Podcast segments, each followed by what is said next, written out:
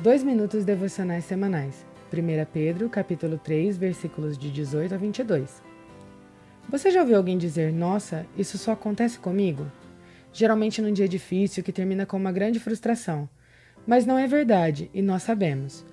Bem, a situação dos destinatários da primeira carta de Pedro, você se lembra, não era nada boa. Por isso, o papel de Pedro o tempo todo nessa carta é exortá-los à firmeza e perseverança. Já percebemos também que muito do que desestimulava os cristãos naquele momento era o ambiente em que viviam. No meio de crentes em Cristo que amavam o Evangelho, havia muita antipatia e oposição. O que fazer? No trecho anterior, Pedro deu uma importante instrução. Sejam santos e exemplares no meio dos incrédulos, a ponto de que eles se envergonhem da sua maldade. Além disso, essa pode ser uma boa oportunidade para anunciar-lhes o Evangelho.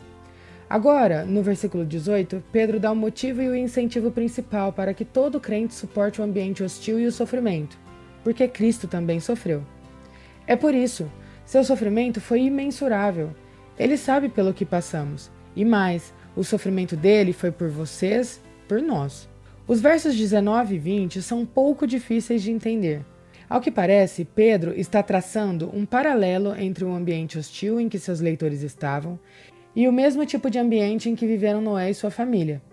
Depois de ressaltar que Cristo sofreu, ele lembra que o mesmo Cristo, por meio de Noé, pregou a um povo desobediente e incrédulo nos primórdios da história.